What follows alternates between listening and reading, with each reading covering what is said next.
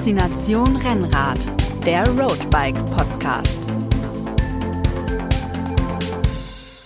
Hallo und herzlich willkommen zu einer neuen Folge Faszination Rennrad, dem Roadbike Podcast. Heute wollen wir uns mal einem Thema widmen, das den meisten von uns Radfahrern ja irgendwie doch sehr fern liegt. Es geht ums Krafttraining. Die Wissenschaft ist sich da sehr einig, dass es viele Vorteile bringt, ähm, auch für uns Ausdauersportler. Aber die Frage ist natürlich, wie baut man das Krafttraining überhaupt richtig in das Radtraining ein? Welche Übungen sind für uns überhaupt sinnvoll? Können wir die zu Hause machen? Müssen wir ins Fitnessstudio gehen? Und vor allem natürlich die Frage, wie viele rohe Eier müssen wir eigentlich trinken? Ähm, mein Name ist Erik Gutglück und ich bin heute bei IQ Athletik in Frankfurt zu Gast und freue mich, äh, den Mitbegründer und Sportwissenschaftler Andreas Wagner bei uns im Podcast begrüßen zu dürfen. Er hat mit seinem äh, Trainerkollegen Sebastian Mühlenhoff ein Buch geschrieben, das heißt Krafttraining im Radsport. Ähm, außerdem tritt er selber gern schnell in die Pedale und hat auch einen beeindruckenden Bizeps für einen Radfahrer. Äh, Gute Andreas. Hi, freut mich sehr, dass ich heute hier dabei sein darf mit ja, einem sprichwörtlich starken Thema, nämlich Krafttraining im Radsport oder Krafttraining für Radsportler. Ja. Ähm, das bringt mich schon zur ersten Frage. Wenn ich dich jetzt mal ganz provokant fragen darf. Ich bin Radfahrer, ich bin ein Ausdauersportler. Warum soll ich Krafttraining machen? Also kurz gesagt, es ist einfach stark, was Krafttraining im Radsport bewirken kann. Krafttraining kann grundsätzlich die Ausdauerleistung unterstützen. Da gibt es auch immer mehr Studien dazu, die das belegen. Das hat einfach damit zu tun, dass die Muskeleffizienz und die Bewegungsökonomie verbessert wird. Und simpel gesagt bin ich dann einfach in der Lage, ein höheres Tempo über eine längere Zeit zu treten. Und das ist ja eigentlich so das Ziel von jedem Radsportler. Wenn ich Radsportler sage, meine ich natürlich auch Radsportlerinnen. Und ganz wichtig, wo mir das natürlich auch hilft, ist bei kurzzeitigen Antritten, rennentscheidenden Antritten, wenn ich eine, eine Lücke zufahren muss oder dann spätestens beim Zielsprint. Wenn ich richtig auf die Pedale hämmern muss, da spielt die Kraft dann wirklich eine Rolle. Mhm. Jetzt ist ja Radfahren durch, durch, die, durch die Beinbewegung, sage ich mal, ähm, also die, die Beine sind ja schon sehr gut trainiert beim Radfahren, aber was sind denn so andere typische Muskelgruppen oder Körperbereiche, die beim Radfahrer so eigentlich eher verkümmert oder vernachlässigt sind? Also wie du gerade gesagt hast, ähm, mein Bizeps ist jetzt nicht gerade verkümmert, aber es ist auch nicht so, dass ich den äh, irgendwie speziell trainiere, sondern es ist einfach, der trainiert einfach mit beim komplexen Krafttraining. Mhm. Klar, die antriebsrelevanten Muskeln sind bei Radsportlern in der Regel gut konditioniert. Von der Muskelkraft her, Radfahren ist kein Krafttraining, da kommen wir später noch was zu sagen. Mhm. Habe ich natürlich auch noch viel Potenzial, besser zu werden durch ein Krafttraining. Aber wenn man verkümmert sagen will, ja, Oberkörper, Rumpf, Rücken, so das, das Typische eben. Mhm klingt ja nach Sachen, die auch oder nach Körperbereichen, die auch nicht nur auf dem Rad relevant sind, sondern natürlich auch generell die Gesundheit ähm, beeinflussen. Also Fehlhaltungen, Rückenschmerzen. Absolut. viele arbeiten Absolut. ja im Büro den ganzen Tag, Absolut. sitzen viel. Ja. Ja.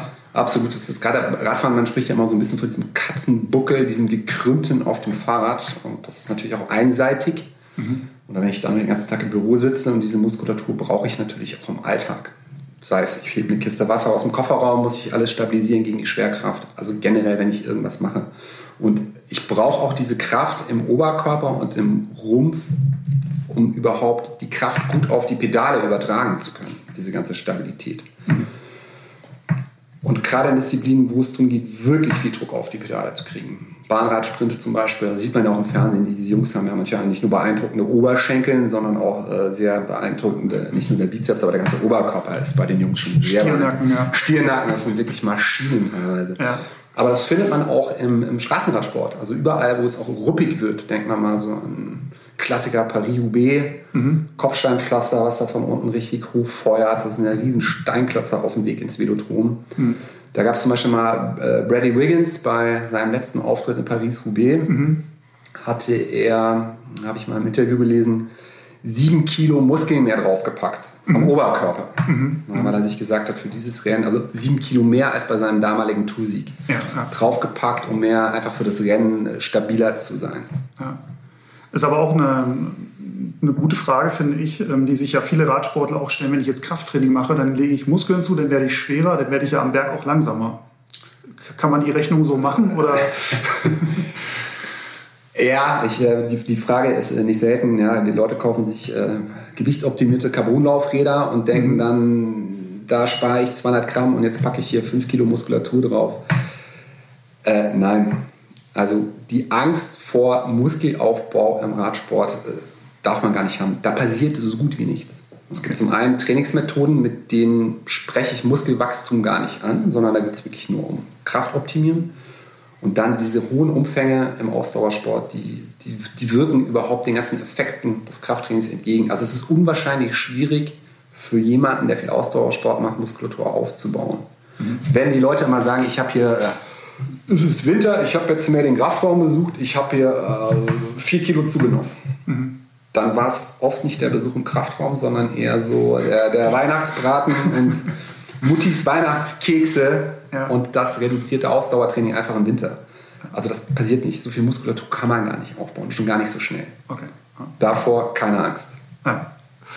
Ähm, wie oft in der Woche müsste ich denn als Radfahrer Krafttraining machen, um da Fortschritte zu machen? Reden wir davon einmal die Woche, von zweimal, von drei, viermal? Was sind da so Umfänge oder Häufigkeiten? Ja, das ist pauschal auch mal so ein bisschen schwierig zu sagen, aber effektiv wäre es wäre schön, wenn ich jede Muskelgruppe zweimal pro Woche trainiere.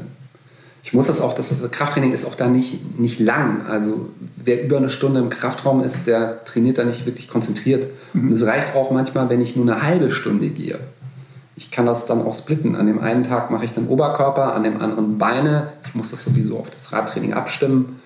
Und selbst wenn ich nur noch einmal die Woche gehe, kann ich schon äh, viel erreichen und einem Kraftverlust entgegenwirken oder ein Kraftniveau stabilisieren. Also nicht so viel Ausreden suchen, dass ich eh keine Zeit habe. Es gibt auch neue Studien, die sagen, selbst wenn ich in einer Woche nur vier Sätze pro, mindestens vier Sätze pro Muskelgruppe mache, hilft das schon und es passiert was. Ähm, du hast es gerade schon gesagt, äh, Krafttraining machen gehen. Gehe ich dafür ins Fitnessstudio oder kann ich das auch zu Hause machen? Was ist da dein, dein Take dazu? Also grundsätzlich kann man sich da so diesen, diesen Merksatz sagen, ähm, Krafttraining passiert im Kraftraum und deshalb muss ich auch, egal wo es ist, ob der Kraftraum jetzt zu Hause ist, ob es ein Fitnessstudio ist, ob es ein Verein ist, ob es der Garten ist. Ich brauche einfach nur Ausrüstung, die mir ermöglicht, ein Krafttraining zu machen, weil Krafttraining braucht Widerstand. Ich kann ja jetzt mal dich fragen als äh, hier Anwesenden, was denkst du denn, wo, wo Krafttraining beginnt? Ab wann spreche ich von Krafttraining? Mit welcher Intensität? Also jetzt mal in Prozent von, nehmen wir mal eine Kniebeuge. Mhm. Ich schaffe eine Kniebeuge, also mit einer Hantel-Last auf dem Rücken, eine Tiefkniebeuge mit 100 Kilo. Mhm wie viel Prozent davon müsste ich denn einsetzen, dass ich dann im Training von Krafttraining sprechen kann? 85? Ja, das wäre ganz in meinem Sinne, so ab 70 Prozent okay. der Maximalkraft kann man dann von, von Krafttraining sprechen. Mhm. Also das, ich, ich brauche einfach Widerstand. Krafttraining braucht Widerstand. Mhm. Ich selber habe jetzt seit der Pandemie bestimmt seit ja, drei Jahren eigentlich gar kein Fitnessstudio oder Kraftraum mehr besucht. Ich trainiere im Garten. Mhm. Ich habe schon immer im Garten eine eine Klimmzugstange, an die habe ich äh, neben einer Kinderschaukel Tonringe dran gehängt. Ich habe noch eine Langhantel mit Zusatzgewichten und einen Kniebeugenständer. Okay. Und einen Dipgürtel, wo ich mir auch nochmal Gewichte dran machen kann, wenn ich äh, Dips mache oder Glimmzüge Zusatzgewicht. Das klingt ja nach Gerätschaften, die man auch kaufen kann. Also ich hätte jetzt gedacht, wenn ich es zu Hause machen will, muss ich mir eine Beinpresse in den Keller stellen. Nein, nein, nein, nein, ganz genau. Ich würde sowieso die Kniebeuge vorziehen vor einer Beinpresse. Also man, richtiges Krafttraining braucht gar nicht viel. Mhm. Es braucht nicht viel Equipment. Das kann ich, kann ich mir auch so einen kleinen Pain Cave zu Hause einrichten oder, oder einen Garten. Mhm. Es braucht wirklich nicht viel. Mhm. mhm. Das ist interessant. Also dass man das ja, kriegt man ja wahrscheinlich auch für, ich will jetzt nicht sagen kleines Geld, aber ich meine, wir geben Tausende von Euro für Laufräder und für Powermeter äh, und für irgendwas aus. Richtig, richtig, richtig. Ja. Da vielleicht mal in, in so ein Equipment zu, ja. zu investieren. Wir haben da, als wir das Buch geschrieben haben, haben wir auch mal so eine komplette Ausstattung vorgeschlagen, was man so für zu Hause braucht oder wenn man den Platz hat. Aber so viel Platz braucht man da auch nicht. Es ist wirklich eine, eine Langhantel, das ist so das mhm. Wichtigste, die mit Zusatzgewichten, Sicherheitsverschlüsse, Kniebeugenständer, Klimmzugstange wäre schön. Es gibt auch so Half-Racks und so, ja, so Gestelle, wo ich mit der Hantel gut ablegen kann. Da kann ich alles mhm. Mögliche drin machen. Mhm. Und das ist mittlerweile auch alles gar nicht mehr so teuer. Wenn ich diese Ausrüstung habe, kann ich nahezu jeden Muskel und alles trainieren. Was würdest du sagen, wie viel Euro muss man da so ausgeben? Reden wir da von 500 oder geht das schon nee, Richtung 1000? Ich würde, würde da schon. Ich muss mal gucken, wie jetzt aktuell die Preise sind durch die Pandemie. Ja, äh, ich weiß, dass das. Äh, ja, äh, es war, als die Fitnessstudios geschlossen haben, war alles so gut wie ausverkauft, was man sich irgendwie für zu Hause kaufen konnte. Mhm. Es sollte schon eine, eine gescheite Langhantel sein, die, ja. die gut, gut, gut, gelagert ist. Also Lager heißt, die am, an den Enden dreht die sich, wo die Scheibengewichte draufgesteckt werden. Mhm. Mhm. Okay. Ähm, warum reichen denn Übungen mit dem Körpereigengewicht nicht aus? Also einfach, weil ich diese 70 Prozent damit gar nicht schaffen kann oder steckt da noch, noch mehr dahinter? Oder, oder haben auch die Übungen mit Eigengewicht eine gewisse Relevanz und einen gewissen Trainingseffekt? Ja, das reicht wieder. Ja, ja ich, ich, tue, ich tue mir dann, ähm, ähm, ja, es gibt auch so tolle Bücher mit Training mit dem eigenen Körpergewicht und sind dann auch oft äh, Menschen abgebildet, wo ich genau weiß, die trainieren mal nicht nur mit dem Körpergewicht, sondern massiv mit schweren Gewichten, um einfach die Muskulatur aufzubauen. Mhm. Krafttraining braucht Widerstand, da sind wir wieder dabei. Und äh, das Körpergewicht ist gesetzt. Es variiert mal ein paar Gramm über den Tag, äh, mal ein paar Kilo. Aber das kann ich nicht variieren. Ich kann es dem Trainingsfortschritt nicht anpassen. Das ist ein ganz wichtiger Grundsatz im Training. Die Übungslasten dem Trainingsfortschritt anzupassen. Ganz, ganz wichtig. So, jetzt nehmen wir mal das Beispiel. Nehmen wir mal einen Klimmzug. Mhm. Ich weiß nicht, wie viele der Hörer hier in der Lage sind, ähm, ad hoc einen Klimmzug oder geschweige denn, wenn man im Training sagt, du musst zehn machen, zu schaffen. Ich gucke mal kurz beschämt auf den Boden. ja, und da, da, ist es schon, äh, für Frauen ist es nochmal ungleich schwieriger, weil die weniger Muskulatur haben, sich da hochzuziehen. Und dann, dann bin ich schon da, hier ist das Körpergewicht für den Einstieg zu schwer. Ich habe da zwei Möglichkeiten. Ich kann mir noch irgendwelche Gummibänder um eine Klimmzugstange machen und dann mit einer, mit einer Fußschlaufe reingehen, die mich dann hochzieht und mir das erleichtert. Aber ich sehe, ich kann den Widerstand nicht steuern. Und beim Beintraining ist es dann oft umgekehrt. Wenn ich Kniebeugen mache ohne Zusatzgewichte, ist es gerade, wenn ich oft Rad fahre, da mache ich mhm nicht unendlich viele Wiederholungen, aber unfassbar viele Wiederholungen. Das hat mit Krafttraining gar nichts mehr zu tun. Jetzt könnte ich es mir erschweren und sagen, okay, dann mache ich die Kniebeugen auf einem Bein. Jetzt wieder die Frage an die Hörer, wie viele sind in der Lage, hier Kniebeugen auf einem Bein zu machen? Und dann kann ich den Widerstand immer noch nicht richtig anpassen. Also mhm. der Grundsatz, den Widerstand richtig anzupassen, der, der fehlt einfach. Das ist ja eigentlich wie beim Intervalltraining, auch beim Radfahren. Wenn mir die 300 Watt irgendwann zu leicht fallen, dann muss ich halt 10 Watt höher gehen. Ja? Genau, Mhm. Genau. Ich muss, wie, wie, wie ich die Gänge anpassen kann, muss ich auch hier die Möglichkeit haben, eben Gewicht zu erhöhen. Mhm. Oder für den Trainingsbeginn eben mit, mit weniger Widerstand zu trainieren, um, um die Technik richtig zu erlernen. Ja. Und das ist schwierig. Und ähm, um nur mal Beispiele zu nennen, wo manche Radsportler, auch wenn man jetzt äh, Miriam Welt zum Beispiel, klar, auf der Bahn, die brauchen Kraft, aber die war so in der Wettkampfvorbereitung in der Lage mit 110 Kilo Langhantellaste, tiefe Kniebeugen zu machen. Chris Heuer oder so, die Bahnsprinter konnten auf der Beinpresse mit über 600 Kilo arbeiten. Dann haben wir noch Alex Christoph, ähm, der auch schon ein paar Mal hier Ersprung Frankfurt gewonnen hat. Ja. Wenn man sieht einfach, was sie für Wattwerte im Rennen treten und mit wie viel 1500 Watt dann im Zielsprint sind, der hat viel Krafttraining gemacht und der beugt auch mit 160 Kilo und mehr. Sonst nur mal soll keiner von den Hörern hier jetzt aufgefordert sein, so schwer zu beugen. Aber ja einfach zum Verständnis, Krafttraining braucht einfach Widerstand. Und das gerade für die Beine, die eh schon, äh, gerade die Streckerkette sehr stark ist, äh, der Körper einfach zu leicht.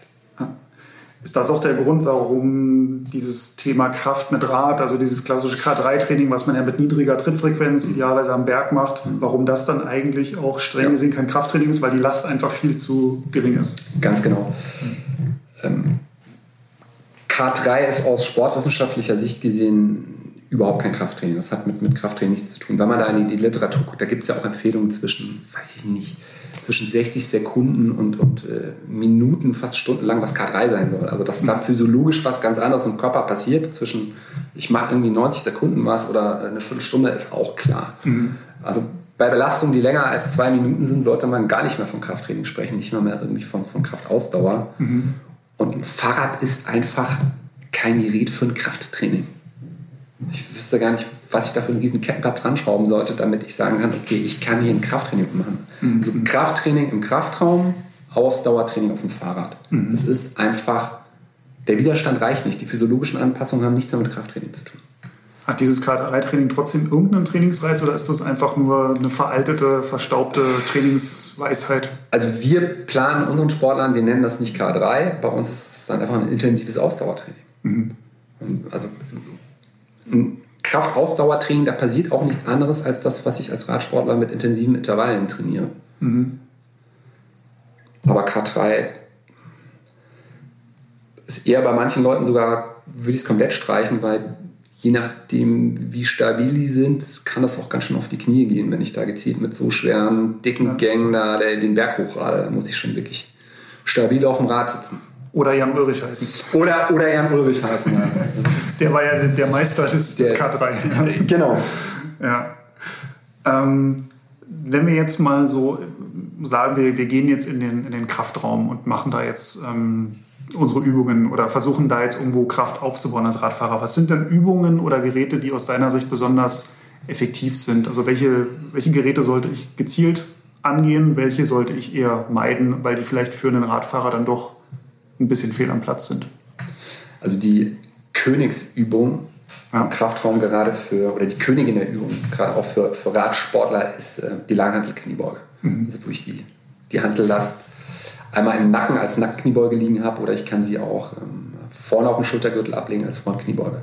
Mhm. Die auch äh, bei den vollen Radius tief ausgeführt, das wäre so die, die ideale Übung, weil der Kraftübertrag ist auch immer so, so, ein Thema. Also es geht nicht darum, dass ich im Krafttraining irgendwelche sportlichen Bewegungsabläufe simuliere. Also das, darum, darum geht es gar nicht. Aber es geht darum, dass ich dann möglichst Übungen einsetze, die der Muskelaktivität im Sport sehr nahe kommen. Also im Sport habe ich immer Muskeln, die im Team arbeiten, Muskelketten, Muskelschlingen. Beim Radfahren ist es so die ganze Beinschlinge, Strecker, Beuger. Und dann ist es auch gut, wenn ich die mit Übung aktiviere, die das genauso machen. Und da ist die Kniebeuge schon sehr ähnlich.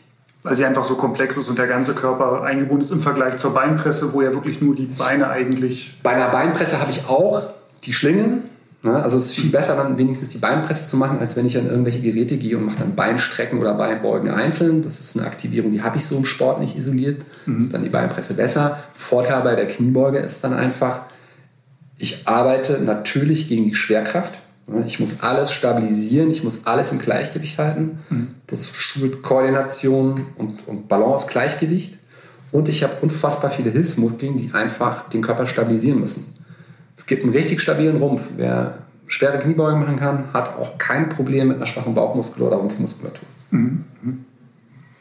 Jetzt stelle ich mir das für einen, für einen Einsteiger ins Krafttraining schwierig vor, wenn du hast vorhin gesagt, ich soll mindestens 70 Prozent des Maximalgewichts stemmen, damit es ein Krafttraining ist. Jetzt habe ich noch nie Krafttraining gemacht, gehe in den Kraftraum und sage, so, jetzt nehme ich mir mal die, die Langhantel, knall da alles rauf und guck mal, was maximal geht, weil ich brauche diesen Ausgangswert. Du verziehst gerade schon das Gesicht. Ich, hab, das ist, das ist grade, ich knall alles drauf. Ich habe gerade gedacht, wenn man in so einem richtigen Pumperstudio ist, muss ich es nicht mal draufknallen, weil da haben äh, die Jungs, die vorher mit trainiert haben, oft alles draufgelassen, was geht. ja, so, äh, klar, du hast recht, das sollte ich auf keinen Fall machen. Es geht immer darum, erstmal die Übungsausführung, erstmal die, die Technik lernen. Das ist auch wie beim Laufen. Mhm. Erst richtig laufen, dann schneller laufen. Und beim Krafttraining genauso. Ich muss natürlich erst die Übungsausführung lernen. Wir haben, glaube ich, bei uns im Buch die Kniebeuge über sechs oder acht Seiten beschrieben, mit vielen Hinweisen auch, mhm. häufigsten Fehler. Aber ein Buch kann natürlich auch so ein Trainer in der Praxis nicht ersetzen. Es mhm. macht schon Sinn, das mal mit einem Trainer anfänglich zu lernen, der das einem zeigt. Also wenn man im Fitnessstudio sich dann einfach mal an das Personal wendet und fragt, könnt ihr da mal drauf gucken? Ja, ich bin dann, hier neu und genau, genau, genau. Ja. Und dann auch äh, jemanden suchen, der ähm, das auch selber macht und also jemand, der da selber Erfahrung hat. Nicht, mhm. nicht alle Trainer und Trainerinnen trainieren selber mit der Langhantel. Es macht schon Sinn, jemanden zu haben, der da auch Erfahrung ja. hat. Und das heißt, ich mache dann am Anfang wirklich, ich nehme mir die Stange meinetwegen, das sind, ich sage jetzt mal 20 Kilo. Die olympische, das genau richtig, die olympische, die olympische Wettkampfstange, die Langhantelstange hat die 20 Kilo. Es gibt aber auch leichtere. Es gibt Jugendstangen okay. und Damenstangen. Mhm. Die sind gar nicht schlecht, um gerade da im Einstieg was zu machen. Ja. Ich kann auch einen Besenstiel nehmen am Anfang, um einfach nur den Bewegungsablauf zu lernen. Mhm. Mhm. Hat wahrscheinlich auch jeder zu Hause, behaupte ich mal. Ja, und wer es, eine richtig schöne Übung ist, auch wenn ich den Besenstiel mit gestreckten Armen über Kopf halten kann und dabei in die Hocke gehen kann, dann sehe ich auch, wie beweglich bin ich. Also das Langhanteltraining macht auch sehr beweglich, weil ich über den kompletten Radius trainieren kann. Mhm. Und keine Angst vor der Langhantel. Es ist immer so, dass viele Leute denken, es ist viel verletzungsanfälliger als jetzt Maschinentraining. Nein, also wissenschaftlich gesehen, m -m. wissenschaftlich passieren die Verletzungen immer dann, wenn ich falsche Methoden oder, oder falsche Gewichte einsetze. Aber mhm. es ist nicht, nicht gefährlicher. Es Mhm. Es ist auch viel ungefährlicher als jegliche Alltagsbelastung. Wenn ich eine konzentrierte Kniebeuge mache, weiß ich genau, was ich tue. Wenn ich irgendwo im Alltag, man sagt ja oft, die meisten Unfälle passieren im Haushalt, äh, da nicht gucke, was los ist. Ich habe mir schon schlimmer den Rücken in der, in der, Küche verknackst, wenn ich mir irgendwo komisch gedreht oder irgendwas gemacht habe, als im, im Training. Ja. Wenn ich jetzt so ans, ans, Fitnessstudio denke, dann denke ich auch so an die, an die Langhandelbank, also wo man dann liegt und quasi so Bankdrücken. was Bankdrücken, Bankdrücken ja. genau. Ähm, ist das was für, für Radfahrer oder ist das sollten wir das den Pumpern und Bodybuildern äh, ja, Bankdrücken ist, ist, ja, das ist so eine, so, eine, so, eine, so eine schöne Männerübung. Wenn man beim Stammtisch sitzt und ja. einer erzählt, er, ist, er, macht, er, er geht pumpen, dann kommt sofort die Frage, was drückst du? Ja. Das ist dann immer die Frage, was drückst du auf der Bank? Das ist grundsätzlich ist das eine gute Übung. Es geht, ja, es geht nicht, das muss man vielleicht auch mal betonen, dass wir jetzt aus Radfahrern irgendwelche Bodybuilder züchten wollen. Nein, nein, nein, ganz und gar nicht. Mhm. Es geht ja einfach um Kraftaufbau. Und Bankdrücken ist einfach eine super Übung für den ganzen Oberkörper. Brust, mhm. Schulter, Armstrecker, äh, Trizeps habe ich ja auch beim Radfahren dabei, gerade wenn ich sportlich sitze. Ich habe da ja, sind ja meine Stoßdämpfer auch mhm. auf ruppigem Gelände im Lenker. Also es ist eine, eine gute Übung. Komplex, ja. Mhm machen. Oh Gott, ja. mir, mir, tut jetzt schon alles weh. Es gibt so ein paar Grundübungen, die man einfach empfehlen kann. Das ist äh, Langhantel, Kniebeuge, mhm. Kreuzheben mit der Langhantel. Das ist auch sehr ähnlich. Das, das ist quasi vom Boden aufheben und dann aufrichten. Aufrichten, genau. Ja. Mit, mit, gestreckten Armen. Das ist eine, eine, sehr, sehr gute Übung auch für ja, die ganze Rückenstabilität und den Alltag. Das ist was, mhm. ich lerne einfach rückengerecht schwere Lasten zu heben, mich zu stabilisieren. Das ist einfach wirklich zu empfehlende Übung. Und dann eben noch Bankdrücken, vorgebeugtes Rudern kann ich machen. Das ist so ein Oberkörper ein bisschen nach vorne beugen und mhm. die Langhanteln mit Gewichten immer so zum Bauch und Brust ziehen.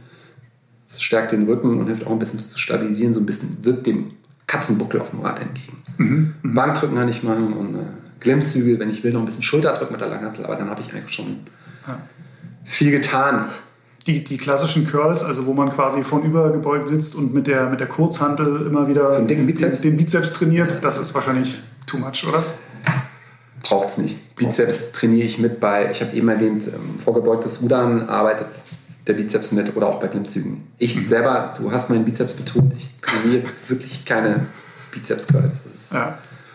Die Zeit kann man sich da sparen, brauchen Radfahrer auch jetzt nicht. Es geht ja nicht darum, maximalen Bizeps zu haben. Ja.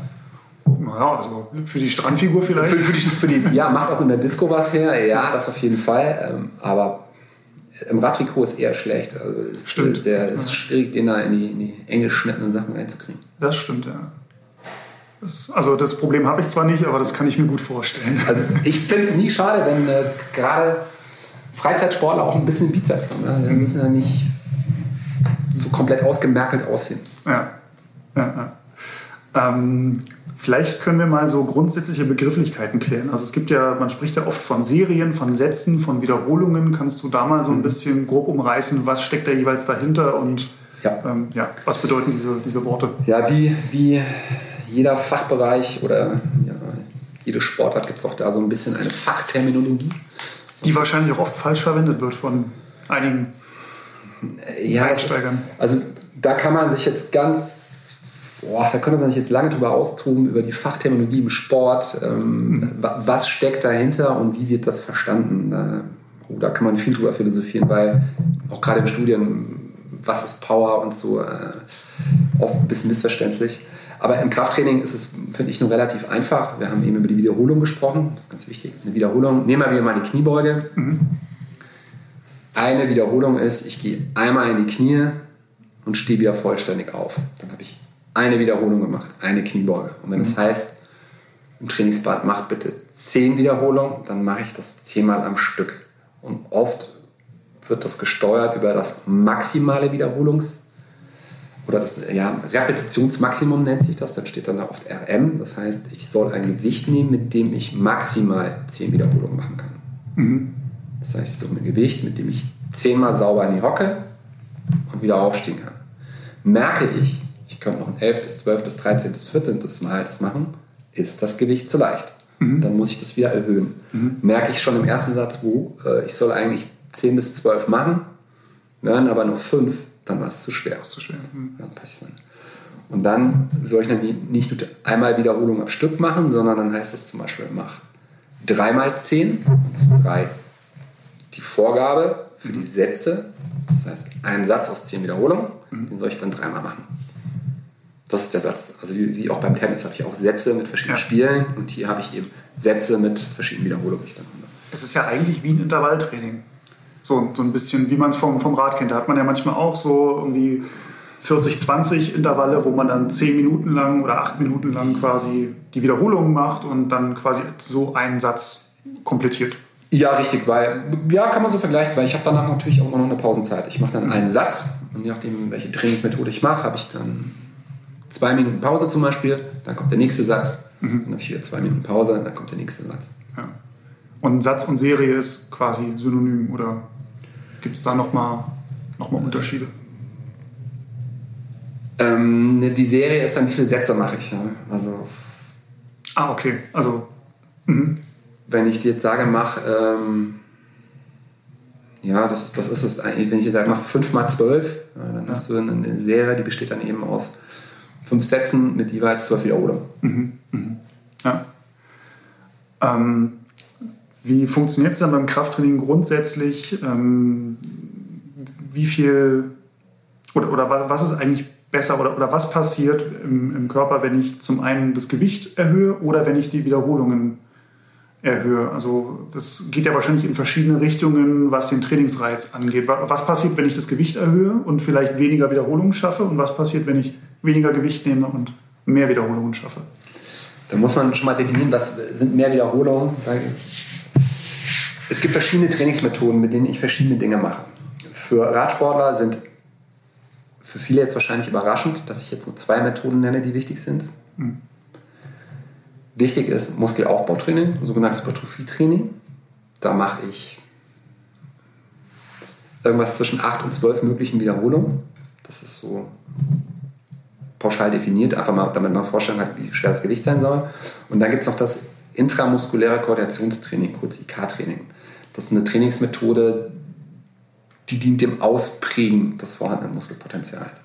Da nehme ich schwere Lasten, da erhöhe ich das Gewicht, kann dann nur noch so drei bis fünf Wiederholungen machen.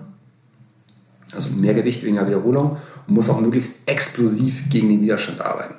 Explosiv heißt aber nur die Muskelanspannung. Ich habe ein hohes Gewicht, das sieht von außen nicht schnell aus. Mhm. Wenn ich Kniebeugen mit diesen hohen Lasten mache, gucke ich einmal, wenn ich in der Hocke unten bin, explosiv gegen den Widerstand zu arbeiten. Aber ich stehe langsam auf, weil er das Gewicht so schwer ist. Mhm. Sieht also nicht schnell aus. Und diese zwei Methoden sind das Wichtigste für meinen Sportler. Mhm. Kraft-Ausdauertraining empfehle ich, wie hier bei uns im Institut, gar nicht. Weil wie, wie, würde das aussehen, Kraftausdauertraining? Da macht man dann mehr Wiederholungen, 20 Wiederholungen. Okay. Und das mhm. ist einfach mit leichtem Gewicht mehr Wiederholungen. Also so mhm. alles, wo man sagen kann, bis, bis zwei Minuten. Ich habe es schon mal erwähnt. Also wenn irgendwas über zwei Minuten hinausgeht, dann, dann sollte man auch nicht mehr von Kraftausdauertraining sprechen. Ja, ja. Aber das ist eine Trainingsform, da können Radfahrer nicht wirklich von profitieren, weil alles, was da physiologisch im Körper passiert, passiert auch durch ein Intervalltraining, mhm. ich, durch ein intensives Ausdauertraining einfach. Deshalb Muskelaufbautraining, je nach Saisonabschnitt und dieses intramuskuläre Koordinationstraining. Mhm. Das kommt auch dann zum Einsatz, wenn das Volumen im Radtraining steigt. So viele dann auch erstmal so ein bisschen, hä? Ich muss jetzt, äh, ich fahre jetzt viel, viel mehr Rad und muss jetzt noch die Gewichte im Krafttraining erhöhen. Mhm. Ja, mhm. du erhöhst zwar die Gewichte im Krafttraining, aber reduzierst das Volumen. Also wir haben ja eben schon mal über Sätze und Serien gesprochen. Ich mache dann weniger Sätze und Serien und auch weniger Wiederholungen. Mhm. Und längere Satzpausen auch dazwischen. Es geht so um neuronales Training. Und dann bin ich ausgeruhter. Das schöpft mich energetisch nicht so aus, als wie wenn ich jetzt fünf Sätze Kniebeugen mit zwölf Wiederholungen mache. Da ist, ist ganz schön Pudding in den Beinen. Deshalb lieber dann mit schwerem Gewicht, ja. wenig Wiederholung. Und das kann ich dann noch mit in die Wettkampfsaison mit reinnehmen. Da präge ich dann die Muskulatur, die ich vorher aufgebaut habe, nochmal, die schöpfe ich dann noch besser raus und kann eben auch Kraftverlusten dann in der Saison entgegenwirken. Ja. Sprich, wir, wir sind jetzt im Winter, manche fangen ja dann im November oder Dezember mhm. schon mit dem Training für die neue Saison an. Da würde ich erstmal äh, quasi die, ähm, die 8 bis 12 Wiederholungen machen. Genau. Wie viele, wie viele Wochen muss ich das denn machen, bis ich in dieses ähm, schwere, äh, dieses, ich nenne es jetzt mal Maximalkrafttraining äh, einsteigen kann? Ja, klassisch kann man sagen, äh, kommt immer auch darauf an, wie sieht denn meine Saisonplanung auf? Ja, wo, wo, will ich denn hin? Wenn ich jetzt die Zeit habe, würde ich ein sechs oder acht Wochen auch mal jetzt einfach Muskelaufbautraining machen. Mhm. Dann würde ich so ein Block, nennt sich das dann immer hinten dran, nochmal drei Wochen dieses intramuskuläre Koordinationstraining machen zum Ausprägen und dann guck mal, wo wir in der Saison sind. Dann, normalerweise schließt man dann wieder mit Muskelaufbautraining an, dann habe ich das Potenzial ausgeschöpft und gucke dann, dass ich wieder den Muskel ein bisschen größer mache. Größer heißt, der wächst so langsam, da passiert nicht wirklich viel. Aber ich muss gucken, was passiert im Radtraining. Wo bin ich? Mhm. Das ist ganz wichtig. Ich muss immer das Krafttraining auf das Radtraining anpassen. Mhm. mhm. Kann es dann auch heißen, dass ich vielleicht während der Saison, wo ich auch mehr Intervalle fahre und meine Beine stärker belaste, dass ich da von den Beinübungen weggehe und mich mehr auf den Oberkörper fokussiere? Oder sollte das Beintraining ganzjährig passieren? Grundsätzlich sollte ich Krafttraining ganzjährig machen, aber ähm, gerade in der, also für den Oberkörper kann ich als Radsportler eigentlich auch das ganze Jahr ein Muskelaufbautraining machen. Das ist mhm. da gar nicht, weil die Muskulatur äh, habe ich ja jetzt nicht antriebsrelevant. Das kann ich durchgängig mhm. machen und einfach zu gucken, dass ich da in Kraft erhalte und da ein bisschen dem, ja, dem, dem Muskelverlust auch entgegenwirke durch das hohe Ausdauertraining. Aber für die Beine muss ich dann einfach gucken, wie sieht mein Training aus. Und wir haben eben schon drüber gesprochen. Diese Methoden des intramuskulären ja, Koordinationstraining, Krafttraining, die helfen, dass ich dann nicht so ermüdet bin in den Beinen. Und das ist ganz wichtig. Mhm. Ich kann, kann da nicht ermüdet ein Intervalltraining machen. Dann geht mir der Trainingsreiz auch verloren. Ja. Wie, wie würdest du denn so in einer Trainingswoche den, das Krafttraining in das Radtraining integrieren? Jetzt würde mir ja oder, oder ja, mir würde naheliegen, ja gut, ähm, Montag habe ich Ruhetag, da kann ich ja Krafttraining machen. Da bin ich ja, oh, bin ich ja irgendwie oh, schön, schön ja. aus. Also da, da muss ich nicht noch irgendwie aufs Rad und dann kann ich irgendwie quasi beides schön aneinander vorbeibekommen. Aber ich nehme deine Reaktion, dass das, das kein guter Ansatz ist. Äh, das ist ganz typisch. Das äh, haben wir auch bei Triathleten ganz oft. Dann heißt es immer, heute ist Ruhetag, da gehe ich mal in den Kraftraum. Ja. Nee, Ruhetag ist Ruhetag. Mhm. Und da gehört der Sportler dann eigentlich auf die Couch. Ich kann da vielleicht dann, wenn ich nur die Beine sonst trainiere, bei Triathleten, das ist ja noch schwieriger mit Schwimmen und allem, mhm. wo ich die Oberkörpermuskeln dabei habe als Radsportler, vielleicht mal was dann für den Oberkörper machen, aber Beine, die Beine brauchen ihren Ruhetag. Mhm. Ich muss es dann wirklich passend zum Radtraining auch planen. Ich kann durchaus mal Intervalltraining, also beim Intervalltraining auf dem Fahrrad mache ich kein Krafttraining vor. Ich brauche einfach die ausgeruhten Beine. Wenn ich sage, ich fahre drei, vier Stunden Grundlage, dann kann ich davor auch mal ein Krafttraining machen. Mhm. Das verträgt sich dann besser. Und das sollte man auch davor machen oder kann man das auch, ich sag mal, ich gehe jetzt drei Stunden Radfahren und dann mache ich abends noch Krafttraining. Geht das auch? Das ist eine wissenschaftlich sehr, sehr gute Frage. Wann mache ich was und ja. wie beeinflusst sich das Ganze untereinander? Es beeinflusst sich auf jeden Fall. Also gerade wenn es darum geht, maximale Kraft aufzubauen, ist ein Ausdauertraining ja kontraproduktiv. Also es vermindert da die Reize. Optimal wäre es, ich kann alles in getrennten Einheiten trainieren mit ordentlich Pause dazwischen. Mhm. Also früh morgens ein Krafttraining wäre eigentlich optimal, weil ich beim Krafttraining, wir haben mehrfach darüber gesprochen, hohe Intensitäten brauche und dann muss ich mhm. ausgeruht sein. Gehe dann arbeiten und fahre, keine Ahnung, mittags oder abends dann Fahrrad. Aber ich weiß, dass das in der Praxis alles so gar nicht funktioniert. Wir müssen hier viel praktischer denken. Die alle Theorie zur Seite, praktisch denken. Wir haben viele Leute, denen planen wir den Arbeitsweg mit dem Fahrrad als Training Mhm. Das heißt, die fahren dann morgens Fahrrad und machen ihr Ausdauertraining. Und wenn die dann abends nochmal in den Kraftraum gehen, ist super. Dann muss ich halt nur gucken, dass am nächsten Tag wieder kein Intervalltraining ist und die Beine nicht müde sind und muss das Krafttraining mhm. einfach daraufhin abstimmen. Ich habe tatsächlich während des Studiums bei uns im Radverein hatten wir die Möglichkeit, dass wir äh, in, von der Uni quasi in einen Kraftraum gehen konnten. Da hatten wir immer äh, zweimal die Woche Krafttraining und ich habe festgestellt, dass ich, also das war halt immer abends und ähm, irgendwann hatten wir mal die Chance, das morgens zu machen. Dann habe ich für mich festgestellt, das ging irgendwie gar nicht. Aber ich bin auch jetzt nicht so der, der Morgenmensch. Ich fühle mich auch auf dem Rad so früh morgens noch nicht so leistungsfähig. Ich bin eine Eule, ja. Eine Eule, genau. Ja, ich bin eine richtige Eule. Ja. Ähm, und ich, ich, kann zum Beispiel auch früh morgens keine Intervalle fahren auf dem Rad. So, mhm. Da kann ich Grundlage fahren oder mhm. vielleicht eine Stunde nüchtern, das geht alles. Mhm. Ja, und ich habe dann auch gemerkt, dass so, wenn ich abends Krafttraining gemacht habe, aber morgens schon zwei, drei Stunden Rad gefahren bin. Das ging halt als Student damals ganz, ganz gut. da hatte man die Zeit. Ähm, dass ich dann auch beim Krafttraining abends gefühlt mehr Bums hatte, als wenn ich noch gar nicht gefahren war an dem Tag. Ja, ja. Ähm, du hast gesagt, die Eule. Es gibt nicht die Eule, es gibt auch die Lerche. Und das ist immer, in der Trainingswissenschaften spricht man da von der zirkadialen Rhythmik. Wann erbringe ich wie am meisten Leistung? Das ist auch immer ein individuelles Ding. Mhm. Also auch da einfach praxisorientiert. Wie, wie mir persönlich das am besten passt und gefällt. Mhm. Das ist lieber irgendwie Krafttraining machen, als dann gar keins machen. Ja. Und auch zu der Uhrzeit, wo ich es dann am liebsten mache. Ja, ja. Nicht, nicht zu verkopft da reingehen. Machen. Ist beim Radtraining auch genau das Gleiche. Machen ist erstmal wichtiger als irgendwelche fancy Methoden da abzutrainieren. Ja, oder sich selber die Ausreden so, so einzubläuen, warum man denn jetzt heute kein Krafttraining machen kann. Ah, ich hätte das ja eigentlich schon vorm Radfahren machen müssen und ja, jetzt ist es zu spät. Äh, genau, genau, ja. genau. Deshalb habe ich auch vorhin bei der Frage, wie oft muss ich denn in den Kraftraum gehen, dass nicht so diese No, no Time to Lift Ausrede kommt. Ähm, mhm. Ich kann auch schon mit sehr wenig viel erreichen.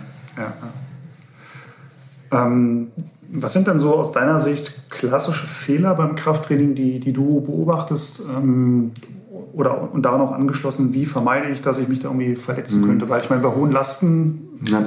ganz unkritisch ist es ja nicht. Äh, nee, ähm, das ist auch, also die richtige Last einzusetzen, ist auch, finde ich, der häufigste Fehler, den ich, den ich sehe. Mhm.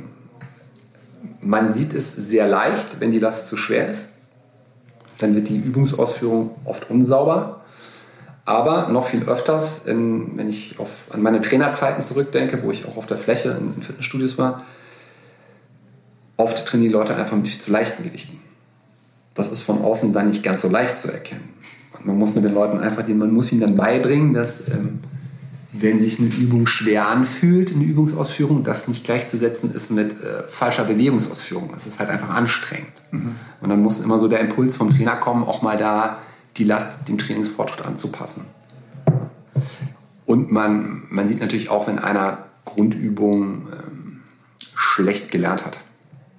Also die Bewegungsausführung ist schon, man sieht, wenn einer einen guten Trainer hatte und das sauber gelernt hat, das ist schon gut. Ja. Aber die, alle, über alle Übungen, die wir besprochen haben, die kann jeder lernen. Ich habe vor 25 Jahren an der Uni meine Abschlussarbeit gemacht mit Leuten, die waren zwischen Mitte 60 und 80 und wir haben Langhanteltraining gemacht. Das konnten die alle. Mhm. Und die Frauen waren teilweise auch stärker als junge Mädchen an der Sportuni. Aber da sprichst du auch zwei interessante Punkte an, was, was mich auch interessiert sind. Äh, wer, wer, profitiert denn besonders vom Krafttraining? Also du hast schon gesagt, jeder profitiert mhm. davon, aber profitieren wie ältere Menschen besonders davon, weil die, die Muskulatur biologisch gesehen sich schon ja. zurückentwickelt? Profitieren Frauen, weil sie, weil sie, wie du vorhin schon gesagt hast, weniger Muskulatur von Natur aus haben? Ähm, Gibt es da Leute, die erst recht Krafttraining machen oder noch, noch, noch erst rechter Krafttraining machen sollten als ohnehin schon? Ähm, das ist eine ganz, ganz wichtige Frage. Ja. Wir haben auch über das, die, die, präventiven Geschichten noch gar nicht so gesprochen. Das können wir auch gleich nochmal machen. Ja, wer, wer profitiert am meisten? Jetzt mal abgesehen von Radsportlern aus Disziplinen, die viel Kraft brauchen. Also alles, was so kürzere Distanzen sind. Cross-Country, Cyclecross, Triathlon-Sprint, überall, Bahnsprint, da ist klar, da brauche ich viel Kraft. Aber auf der anderen Seite aus gesundheitlichen Gründen jeder.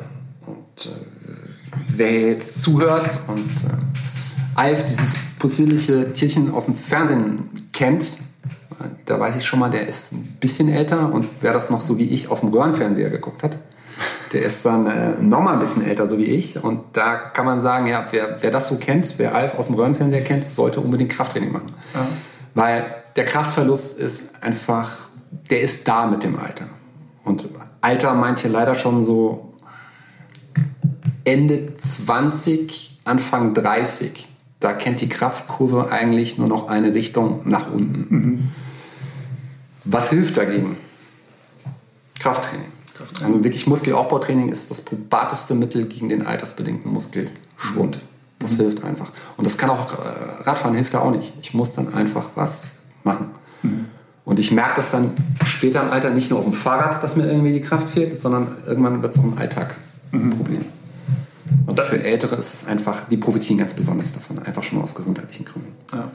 Also wenn ich, wenn ich quasi das Krafttraining, meine, ich sage jetzt mal, ich bin jetzt schon 50 und äh, ich habe das Krafttraining irgendwie viele Jahre vernachlässigt. Mhm. Was sind dann so typische, so dieser Bandscheibenvorfall, Knieprobleme, Rücken, sind das so die, die, diese Volkswehwehchen, äh, nenne ich sie mal?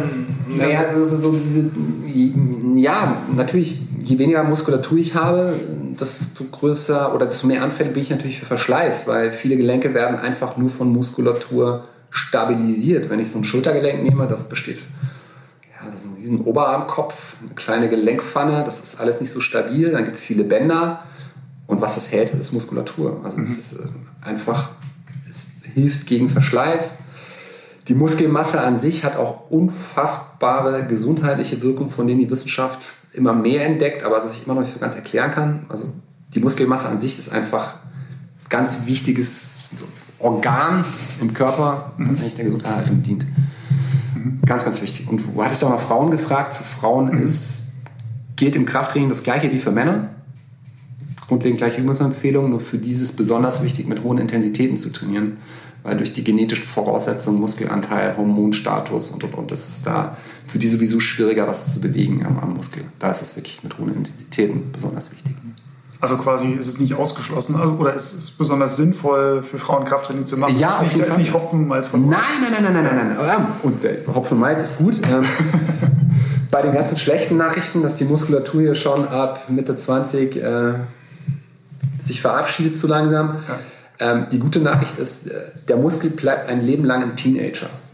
Das heißt, der ist selbst noch mit über 90 trainierbar. Aha. Da gibt es auch in Studiennachweise, selbst da passiert noch was am Muskel und ich kann sogar Muskulatur aufbauen.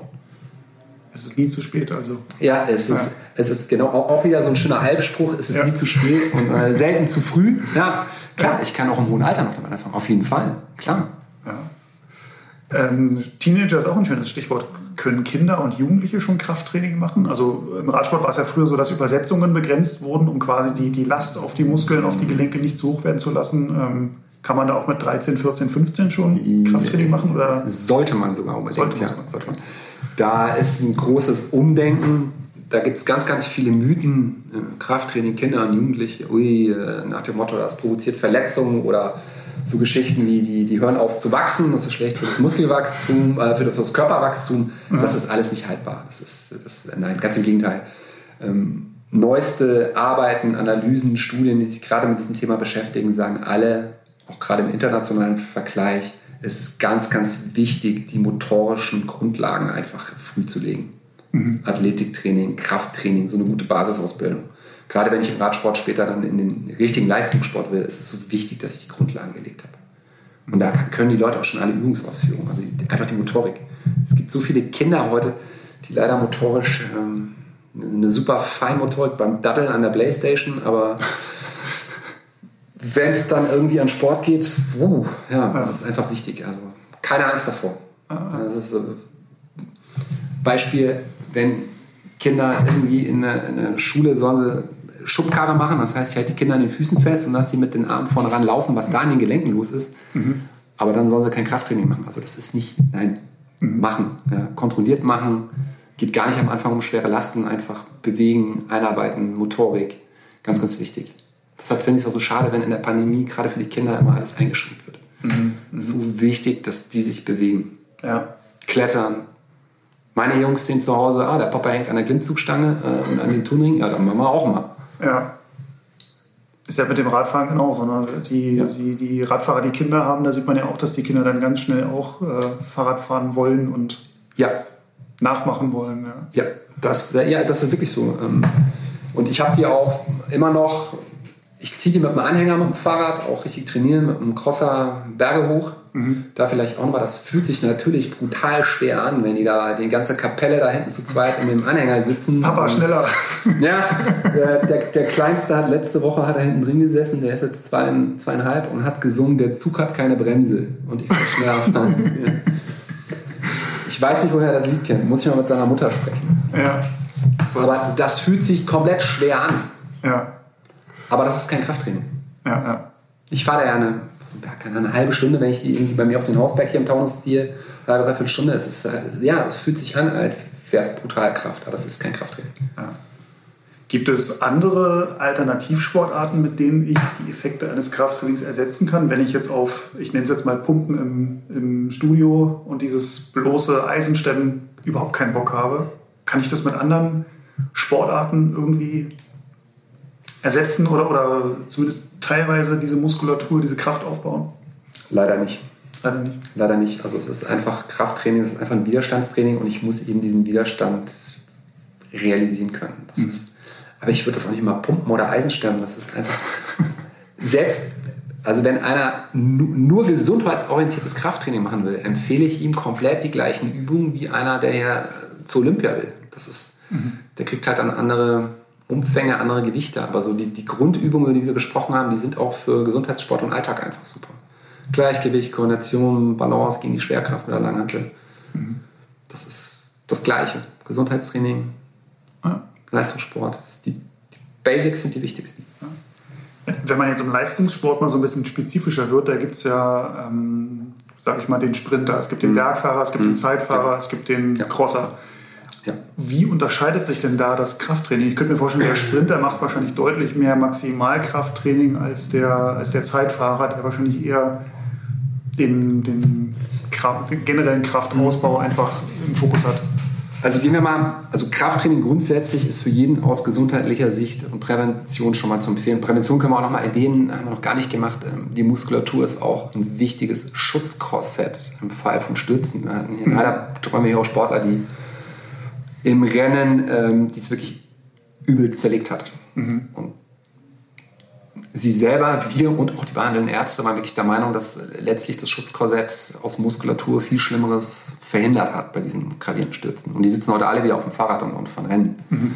Das ist das eine. Wenn ich jetzt mal Gesundheit ausblende und gehe nur auf reine Leistungsmaximierung im Radsport, dann muss ich natürlich gucken, in welcher Disziplin bin ich unterwegs.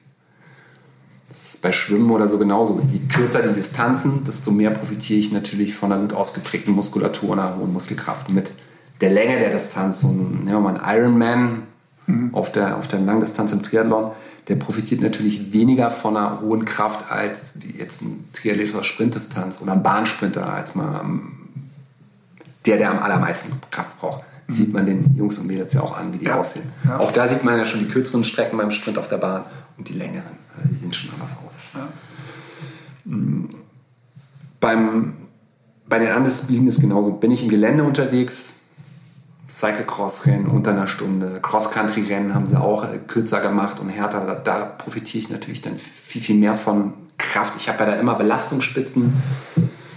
Ich würde mal sagen, da habe ich mal wiederkehrend mal 1000 Watt, die ich aufs Pedal geben muss. Und immer wiederkehrend, ja, immer, mhm. immer kommt. Und wenn ich jetzt in den Straßenradsport gehe, brauche natürlich so ein Kletterspezialist, so ein leichter Bergfloh, profitiert da nicht so davon, wie wenn ich einen habe, der mir hier die den Zielsprint holen soll oder, oder das grüne Trikot bei der Tour, dass er mal sprinten muss. Deswegen sah also oder sieht ein André Greipel auch wesentlich anders aus als ein Chris Froome. Ja, aber ich könnte jetzt, ich habe letztens ein Bild von mir und André Greipel gemacht, wo er neben mir stand. Ähm, das habe ich jetzt leider nicht. Ja, der sieht anders aus als ja, ja, ja, auf jeden Fall. Ja, ähm, ich muss gucken, wo, wo, bin ich in der Disziplin, wo will ich hin. Ja, und das ist, kann ich generell sagen, je kürzer die Distanzen, desto mehr profitiere ich vom Krafttraining. Auf den längeren Distanzen profitiere ich auch vom Krafttraining, aber die Effekte sind natürlich mit der Kürze der Renndistanz für mich immer größer. Verschieben sich dann auch die, die Krafttrainingsschwerpunkte, dass wenn ich jetzt der leichte Bergfahrer bin, dass ich dann gar nicht so viel Maximalkrafttraining mache wie der, wie der Sprinter? Oder ist das, ist das eigentlich immer so angepasst an das Ausdauertraining. Man muss sich gucken, wie sieht der Trainingsplan für so einen, so einen Ausdauer, äh, für, für, so einen Bergspezialisten, was hat der geplant bekommen und dann gucke ich, wie kann ich drumherum mein Krafttraining planen. Das mhm. ist entscheidend. Natürlich fährt der anders als jetzt ein, ein Sprinter. Mhm. Wenn du sagst, so, so Training drumherum planen, Krafttraining ist ja sehr intensiv. Ähm, also ich kann hier auch aus eigener Erfahrung äh, berichten wie sieht es denn da mit der Regeneration aus? Also wie lange dauert es denn so typischerweise? Du hast vorhin schon gesagt, am nächsten Tag direkt Intervalle fahren ist, ist nicht so clever, aber kann ich das dann schon am übernächsten Tag machen oder muss ich da, muss ich da mehr Zeit einplanen, äh, bis ich wieder auf dem Rad Vollgas geben kann? Auch da muss man wieder gucken, wie sieht die aktuelle Trainingsplanung aus und grundsätzlich, je intensiver ich im Kraftraum gearbeitet habe, desto mehr Erholung brauche ich. Je nach Muskelgruppe, Intensität. Es ist schwierig zu sagen, auch wieder ein individuelles Thema und welches Gesamtvolumen kommt da auf den Sportler zu, was macht er parallel noch auf dem Rad. Zwischen eins und drei Tage kann das schon sein, dass ich da Regeneration brauche, je nach Trainingsmethode auch, die ich gemacht habe. Aber immer, immer schauen, und das ist immer wichtig, jetzt nicht gucken, was sagt mir mein Garmin mit irgendeiner der mir, oder mein, mein Radcomputer, der mir jetzt sagen will, wie ich, wie ich mich zu fühlen habe, sondern einfach in sich reinhören. Das ist viel wichtiger. Einfach in sich reinhören, wie, wie fühle ich mich. Dann muss man das Training auch entsprechend steuern. Es macht keinen Sinn, einen mit allen möglichen Trainingsreizen da zuzuballern und der, dass er sich nicht mehr erholt. Also. Also sollte man trotzdem versuchen, die, ich nenne es jetzt mal zwei Ruhetage die Woche, dass man die auch wirklich als Ruhetage ohne irgendwelchen Sport mit möglichst wenig Bewegung. Ja, ich kann ja auch das Krafttraining, ich kann die Ruhezeiten verkürzen, wenn ich splitte, dass ich sage halt, was man sowieso tun sollte. An dem einen Tag mache ich den Oberkörper und an dem anderen mache ich jetzt nur Beine, dann habe ich da schon mehr Regeneration drin, bis dann wieder was dran ist. Aber wenn ich mal so einen richtigen Ruhetag alles auf die Couch legen, was ich habe, mhm. ja, tut gut. Ja. Mit dem Splitten ist natürlich auch insofern clever, wenn ich jetzt nicht die Zeit habe, um eine Stunde in den Kraftraum zu gehen. Ja. Und das dann so meine Ausrede ist, ah, ich habe heute gar nicht die Stunde, dass man natürlich sagen kann, ich mache heute 30 Minuten Beine und morgen mache ich ja. 30 Minuten Oberkörper. Ja. Und darauf nicht mal, wenn es 30 Minuten wären. Wenn ich mit der Langhandel trainiere, Kniebeugen, Kreuzheben, wenn ich nur zwei Übungen mache, habe ich schon viel gemacht. Ja. Wie sieht es denn dann so beim, beim Thema Ernährung fürs Krafttraining aus? Weil das spielt ja mit der Regeneration auch stark zusammen. Ähm, was muss ich denn typischerweise vor einem, also vor einem Intervalltraining sagt man ja immer Kohlenhydratspeicher voll machen. Ist das ja. beim Krafttraining auch relevant oder ist da der Kohlenhydratspeicher gar nicht so entscheidend? Doch, äh, noch, der ist sehr entscheidend, ähm, mhm. weil es eben hochintensiv ist. Mhm. Also im Prinzip ist die Ernährung so viel anders gar nicht, wie sie jetzt auch Radsportlern empfehlen würde manche Radsportler machen ja total gerne so ein, so ein nüchtern Training, also maximal Wasser zu sich genommen und dann mhm. mit leeren Speichern los, um den Fettstoffwechsel zu trainieren. Das würde ich auf keinen Fall jemandem empfehlen, der Krafttraining machen will. Wir haben immer über die Intensität gesprochen, die soll hoch sein, intensiv und dann brauche ich natürlich auch Kohlenhydrate, da brauche ich was im Tank. Mhm. Das kann ich nüchtern eigentlich nicht wirklich leisten. Mhm. Aber ich muss da jetzt nicht äh, Carbo-Loading drei Tage machen, dass ich mir da jeden Tag 500 Gramm Pasta rein. Nein, nein, nein, nein, auf gar keinen Fall. Das ist, nein, nein, nein, nein. Mhm. Da muss ich auch mal gucken, wie, wie hoch sind die Umfänge, was brauche ich einfach. Aber so sollte ich aber auch ans Radsporttraining angehen. Ich sollte auch immer passend essen zu dem, was ich heute trainiere. Ja. Beim Krafttraining selber verpflegen ist wahrscheinlich, weil es jetzt nicht so ah. super lang ist, das ist ja meistens nein. eine Stunde, ist Quatsch. Ne? Brauche ich, nein. nein. Ja. Ich muss aber auch nicht ständig irgendwie Wasser trinken oder so. Nein, also. Okay. Das Bedürfnis habe ich immer wie beim Krafttraining, ja, dass ich dann so ständig zur Wasserflasche renne. Ja, ja kann, kann, man, also muss man auch gucken, wie, wie individuell, aber wenn ich da mit einem guten Wasserhaushalt reingehe und dann eine halbe Stunde im Kraftraum bin, brauche ich eigentlich ja. nichts außer meine Motivation. Ja. Eiweiß ist natürlich noch so ein Thema.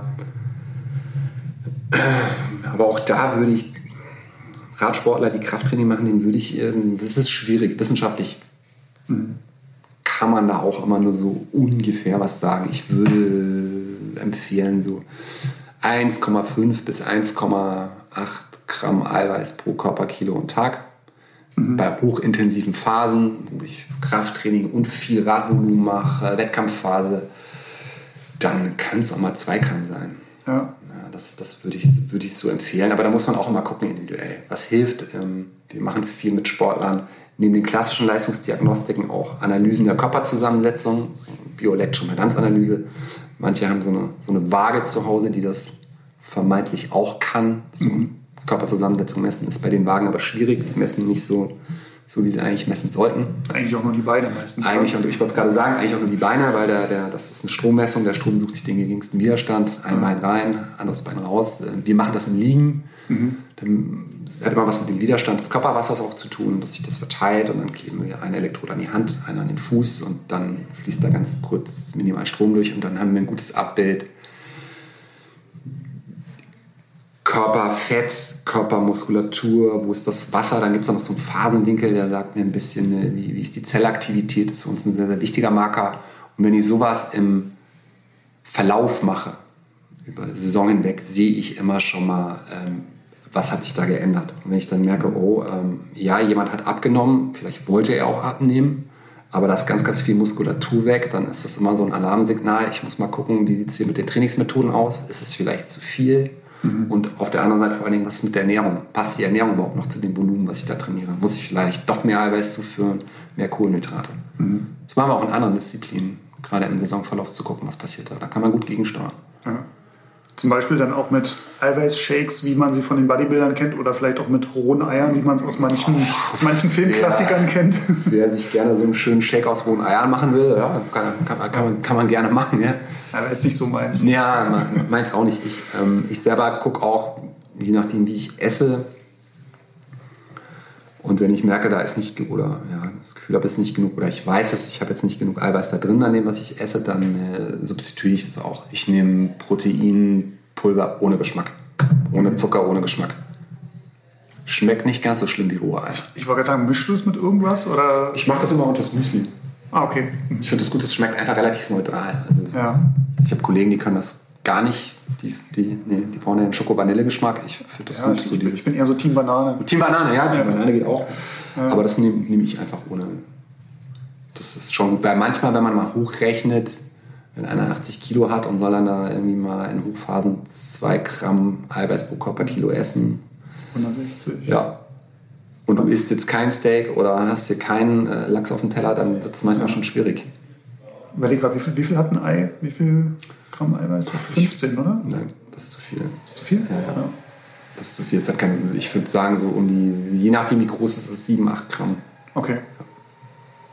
Ja, das ist schon 20 Eier für 160, ja, das ist, für 160 Gramm, das ist, das, schon, das ist schon eine Ansage. Manche denken ja auch immer, oh, ich esse viel Joghurt äh, und habe da ganz viel Eiweiß drin. Nein. Nee, was hat der, 5% oder so oder 8%? Ähm, dreieinhalb vielleicht, so 100 Gramm. Also da muss ich schon in den Quark rein. Und dann ja. weiß ich nicht, ob ich lieber äh, doch die rohen Eier im, im Shaker habe, als 500 Gramm Magerquark staubig zu essen. Ne? Ja. Äh, ähm, ja, ich glaube, das ist sehr viel, sehr viel Input. Ähm, ich glaube, bevor die Leute oder bevor unsere Hörerinnen und Hörer sich da mit äh, Eiweißshakes auseinandersetzen. Also sollen vor allen Dingen essen, was, was äh, ihnen ja. auch schmeckt. Ähm, ich. Mein klassisches Frühstück ist morgens eigentlich äh, Rührei mit Gemüse mhm. und noch Feta-Käse.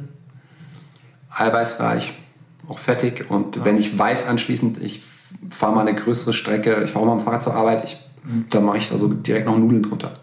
Mhm. Die habe ich immer so von den Kindern vorgekocht im Kühlschrank. und dann äh, kommen da erst Nudeln rein, Gemüse und dann Eier und Feta drüber. Und noch Ketchup drüber? Oder? Ohne Ketchup. Ohne Ketchup. Chili-Pulver.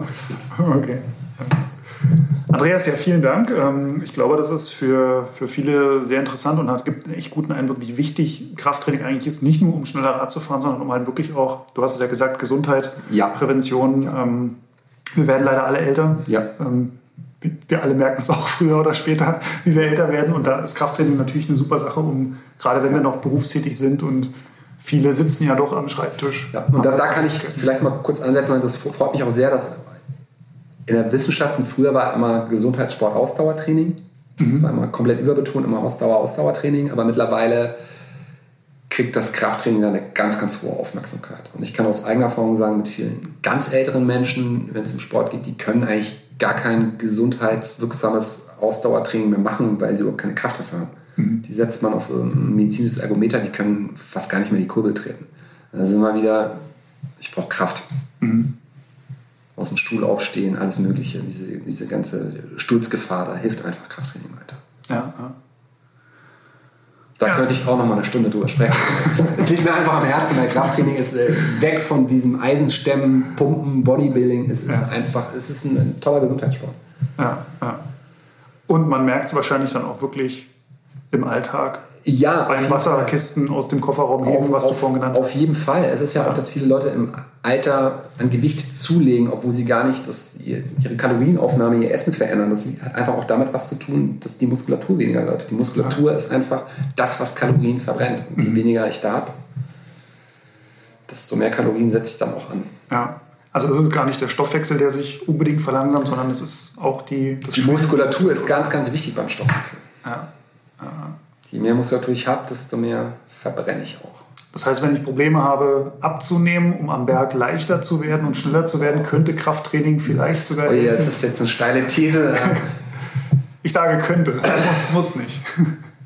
Ja, ähm, wenn ich natürlich alles darauf auslege, maximal am Berg gut zu sein, die harte Währung im Radsport ist ja dann immer Watt auch pro Körperkilo. Das mhm. ist da die, die harte Währung. Ähm, entweder ich werde halt brutal stark im Verhältnis zu meinem Körpergewicht, aber klar, es hilft natürlich, wenn ich leicht bin am Berg. Ja. Ist so.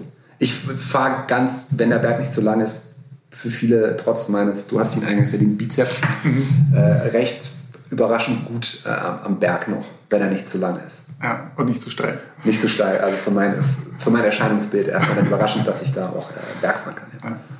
Das Gute ist ja wahrscheinlich, wenn man fürs, fürs Bergefahren dann doch zu schwer wird durchs Krafttraining, dann kann man ja immer noch aufs Ortsschild umschulen. Da kann man auch, genau, und da kann man dann richtig schön, ja. ja. ja. Das ist sowieso der, der also ist auch immer, also ich stelle mir das als schönen Erfolg vor. Ich bin überhaupt kein Sprinter, ich habe glaube ich noch nie einen Ortsschild-Sprint gewonnen. Aber ja, Sprint ist dann einmal natürlich auch Kraft und dann auch, muss, man, muss man auch trainieren. Ja. Das ist auch schon technisch, ja, auf jeden ja. Fall. Aber da hilft es, wenn ich ein großes Blatt auflegen kann und das, ja. das schön reinzimmern kann auf die Pedale. Ja. Ja, mit, mit welchen Übungen man besonders gut reinzimmern kann, das kann man dann also bei euch im Buch nachlesen, ja. Krafttraining im Radsport. Und ähm, man kann sich aber auch die neue Roadback-Ausgabe, die Ausgabe 1, 2 2023 am Kiosk holen. Die gibt es ab dem 7. Dezember. Ähm, und in der zeigen wir euch einige der wichtigsten Übungen, die Andreas mit seinem Team äh, da zusammengestellt hat, wie man sie richtig ausführt, wie man sie ähm, ja, dann auch in das, in das Radtraining äh, integriert. Wenn ihr Fragen oder Anregungen zum Krafttraining habt äh, oder uns einfach nur euren äh, Umfang vom Bizeps äh, mitteilen wollt, dann schreibt uns einfach eine Mail an podcast.roadbike.de. Ähm, natürlich findet ihr uns auch auf Facebook, auf Twitter oder Instagram unter dem Handle at Roadbike Magazin. Ja, danke euch fürs Zuhören und vielen Dank nochmal an Andreas. ja, ich bedanke mich auch, dass ich dabei sein durfte. Ja, für die, für die ganzen Einblicke und ja, ich würde sagen, jetzt gehen wir erstmal Eisen stemmen, oder? Jetzt gehen wir pumpen. Alles klar. Macht's gut. Ciao. Tschüss. Faszination Rennrad, der Roadbike Podcast.